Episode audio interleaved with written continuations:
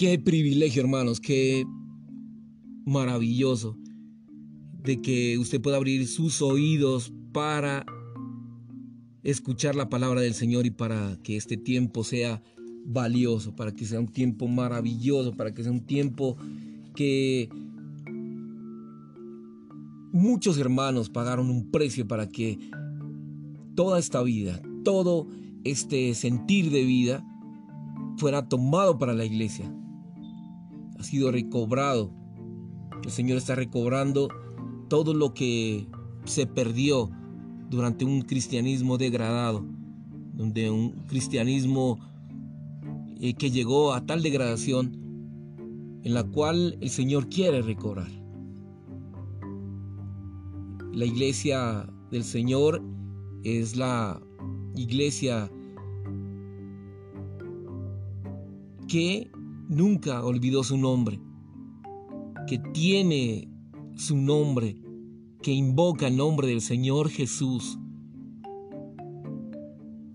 Y recordemos que es aquel que tiene la llave de David, la llave del reino, con la autoridad para abrir y cerrar. Esto se encuentra en Isaías 22, 22. Esta es la llave de la casa del tesoro de la casa de Dios, tipificada por la casa de David, con miras a la edificación del reino de Dios. La llave de David es la llave con que se guardan todos los tesoros de la casa de Dios, que son todas las riquezas de Cristo para nuestro disfrute. Efesios 3:8. La llave de David abre el universo entero para Dios. Isaías 22, 22 y Apocalipsis 3, 7.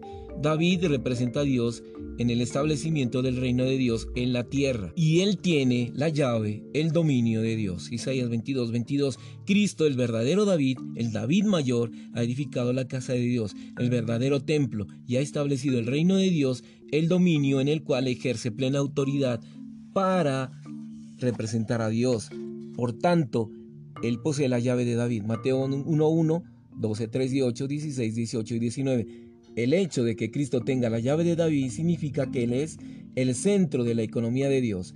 Él es aquel que expresa a Dios, lo representa y aquel que posee la llave para abrir todo el dominio de Dios. Esto lo encontramos en Colosenses 1, 15, 18.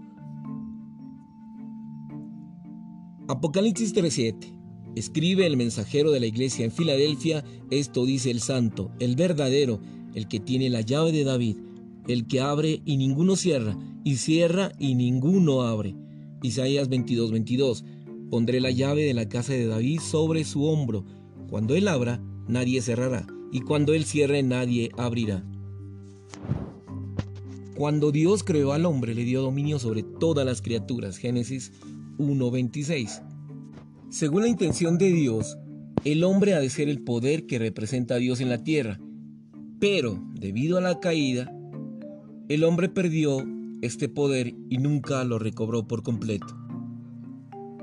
No vemos este poder sino hasta que el pueblo escogido por Dios, los hijos de Israel, entró en la buena tierra y edificó el templo. El templo guarda relación con la imagen de Dios debido a que por ser la casa de Dios, es su expresión. El templo fue edificado en la ciudad. El templo representa la expresión de Dios y la ciudad representa el dominio de Dios. La imagen y el dominio revelados en Génesis 1, por lo menos en cierto grado, hallan su cumplimiento en el templo y en la ciudad.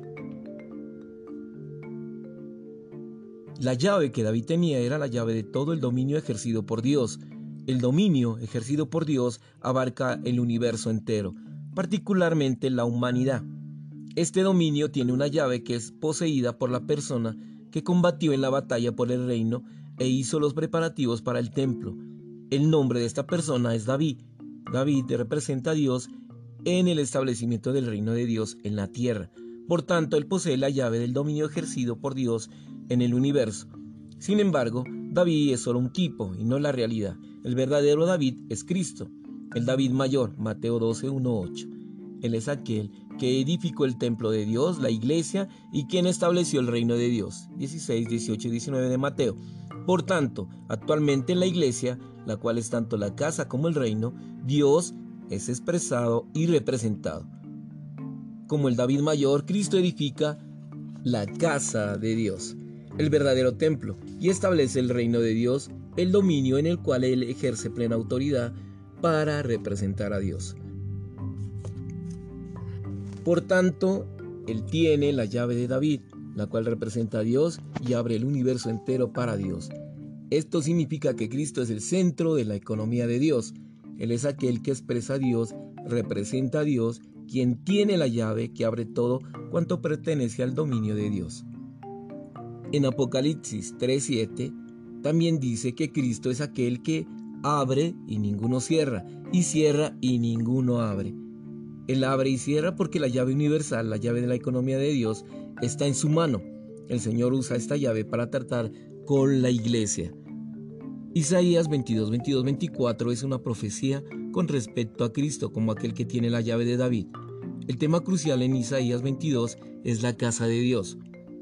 Si consideramos el contexto de Isaías 22 y leemos el contexto de lo dicho acerca de Cristo, como aquel que tiene la llave de David en Apocalipsis 3, comprenderemos que el hecho de que Cristo posea la llave de David tiene por finalidad la casa de Dios, el edificio de Dios. Los vencedores en Filadelfia serán columnas en el templo de Dios y el templo de Dios de manera consumada será agrandado hasta llegar a ser la Nueva Jerusalén. Según Apocalipsis 21-22, no hay templo en la Nueva Jerusalén, porque en la eternidad el templo habrá sido agrandado hasta llegar a ser una ciudad cuyas tres dimensiones son iguales, y es el agrandamiento del lugar santísimo. Esto constituye la máxima consumación de la casa de Dios. Que Cristo tenga la llave de David, que libre la batalla por Dios que edifique el templo y que establezca el reino de Dios, todo ello tiene por finalidad el edificio de Dios. Cristo, quien tiene la llave de David, abre y cierra, no para que seamos santos o espirituales, sino para que seamos edificados. Tanto la santidad como la espiritualidad tienen por finalidad capacitarnos para ser columnas en el templo de Dios. Te amamos por tu palabra Gracias, Señor, por tu misericordia, tu fidelidad, porque estás preparando, Señor, tu edificio santo para tu mover y para tu establecimiento de tu reino, Señor. Gracias por poder venir a nosotros. Solo podemos decir gracias a ti, Señor. Gracias por tu triunfo, gracias por tu misericordia, gracias por tu fidelidad y por todo lo que pasa, Señor, alrededor nuestro, porque todo es para tu beneficio. Señor, te bendecimos, te alabamos y cumple tu propósito en nosotros, Señor, de que podamos estar atentos, vigilantes, con aceite fresco nuevo en nuestras lámparas, Señor. Gracias por cubrirnos. Gracias porque en ti todo es nuevo, Señor. Te amamos, te bendecimos por este día miércoles. Un día miércoles lleno de bendición. Aleluya. Amén.